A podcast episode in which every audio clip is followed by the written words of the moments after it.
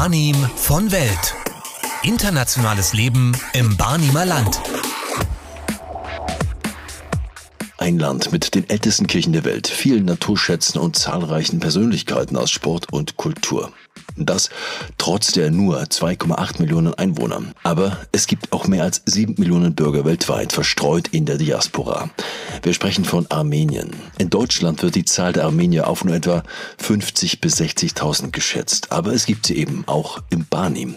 Über Armenien, die aktuelle Lage in der alten Heimat und den Blick aus Eberswalde sprechen wir mit unserem heutigen Gast mit armenischen Wurzeln.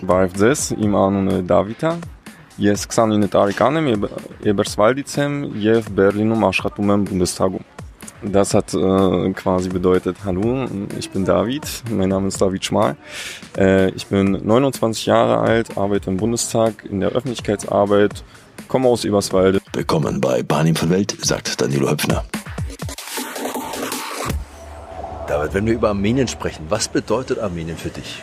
Ich habe armenische Wurzeln. Ich komme, äh, also ich bin hier in Deutschland geboren, habe aber eine enge Verbundenheit äh, mit Armenien. Armenien bedeutet für mich natürlich Familie, weil natürlich äh, ein Teil meiner Familie aus Armenien kommt. Ich dementsprechend dort halt auch ähm, Verwandtschaft habe, äh, eine, eine enge Verbundenheit auch äh, zu meiner Familie habe. Und äh, ja, was bedeutet Armenien noch für mich? Äh, Herzlichkeit, herzliche Menschen, offene Menschen. Ähm, eine interessante Kultur mit sehr, sehr viel Geschichte. Ähm, gutes Essen gehört auch dazu. Und ja, das, das, das ist für mich Armenien erstmal so kurz und knapp. Wie war denn der Weg deiner Familie nach Deutschland? Ja, äh, mit dem Zerfall der Sowjetunion war es halt so, dass Armenien ein eigenständiger Staat wurde. Äh, die politische Lage dennoch äh, recht schwierig war Anfang der 90er. Hinzu kam, dass dort ein schweres Erdbeben stattgefunden hatte, plus äh, eine Nachkriegssituation halt dort auch war äh, bezüglich Bergradabach und ähm, ja, meine Eltern dann halt entschieden haben, äh, nach Deutschland zu kommen. Dort ist der Hintergrund auch, mein Vater ist ein sogenannter Wolgadeutscher. Und äh, zu Beginn der 90er Jahre hat halt Helmut Kohl äh, ne, die, die Vertriebenen quasi damals eingeladen, äh, zurück nach Deutschland zu kommen. Und mein Vater hatte halt diese Möglichkeit, äh, da er genau zu diesem Spektrum passte und hat halt gesagt, okay, äh, wir nutzen die Chance und äh, kommen nach Deutschland, wo es halt quasi sicherer ist und ähm, wo, wo die quasi seine Kinder eine bessere Zukunft haben können, weil halt, wie gesagt, die politische Situation in Armenien recht ungewiss war. Nun gibt es ja anders als in anderen europäischen Ländern, Frankreich etwa, in Deutschland eher eine sehr kleine, überschaubare armenische Community. Schätzungen gehen von 50 bis 60.000 Menschen in Deutschland aus. Ich denke mal, da wird es in Barnim keine große Community geben. Wie vernetzt man sich da? Und spielt das für dich gar keine Rolle? Wie vernetzt man sich da? Also zunächst war das halt so, dass wir natürlich sehr familienintern äh, dort unsere Connection hatten und haben. Aber äh, man hat sich erstmal so eher mit den Deutschen oder halt irgendwie anderen Nationalitäten vernetzt. Also man hat sich erstmal integriert. Haupt, Hauptaufgabe war erstmal die Integration. Zumindest für meine Eltern so.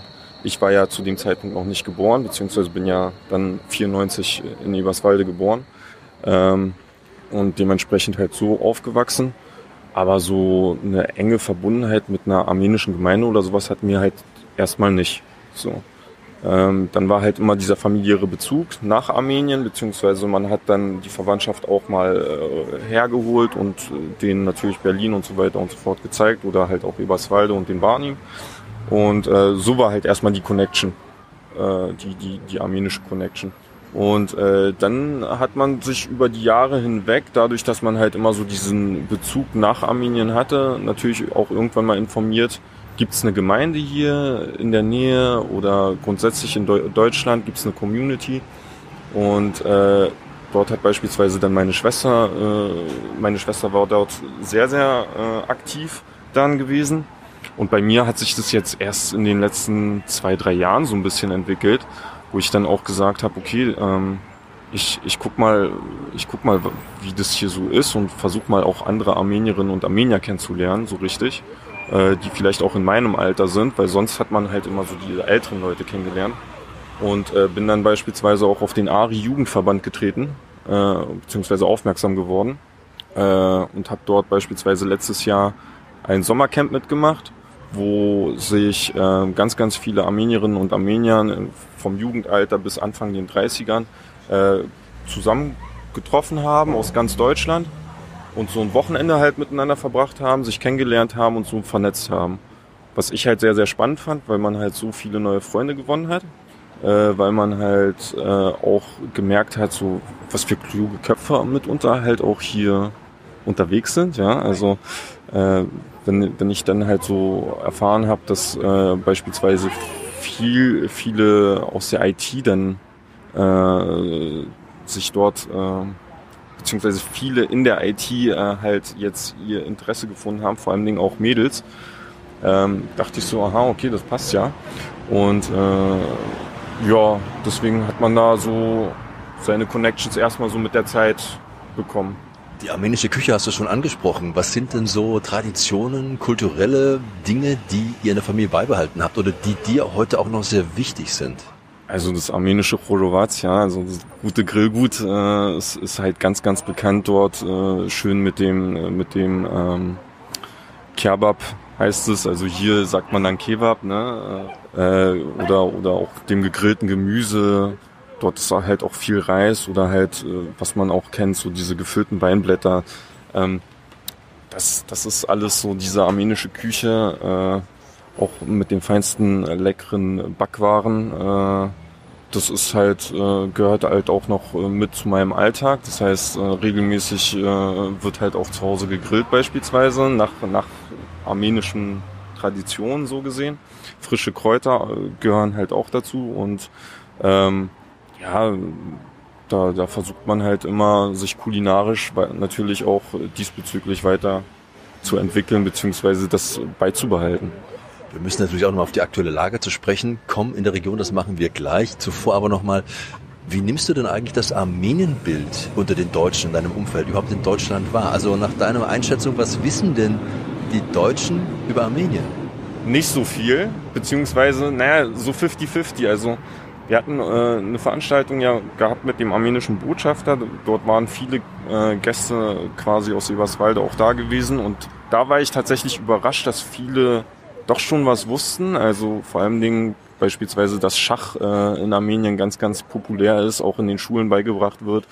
Oder halt auch kulturell, ja, musikalisch, kulturell. Charles Aznavour ist äh, auch, äh, hat auch armenische Wurzeln, ist auch Armenier kannten viele Adam Khachaturian beispielsweise, also so Komponisten, klassische Musik. Ähm, das kannten halt schon so viele Eberswalderinnen und Eberswalder. Das hatte mich beispielsweise überrascht.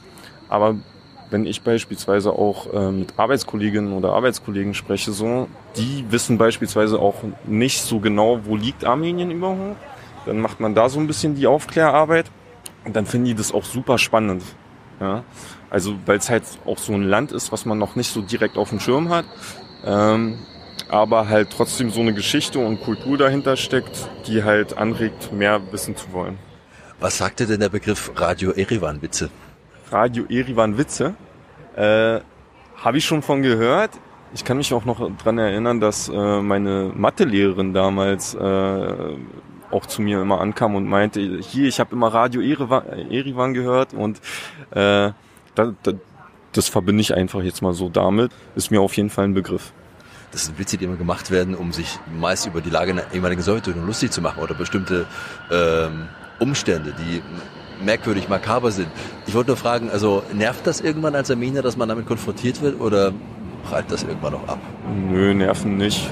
Äh, ich, ich, ich selbst habe jetzt nicht so diese Erfahrung. Da müsste ich wahrscheinlich mal meine, meine Mutter oder sowas fragen, wie sie das sieht, aber äh, nö, ich, ich bin da immer ziemlich offen. Ich finde das auch eigentlich immer ganz gut, wenn man, so, sobald das Thema Armenien aufkommt, dass man darüber spricht, egal ob im Positiven oder Negativen. Wenn es im Negativen ist, kann man Aufklärarbeit machen. Wenn es im Positiven ist, kann man gemeinsam lachen. Ist doch super.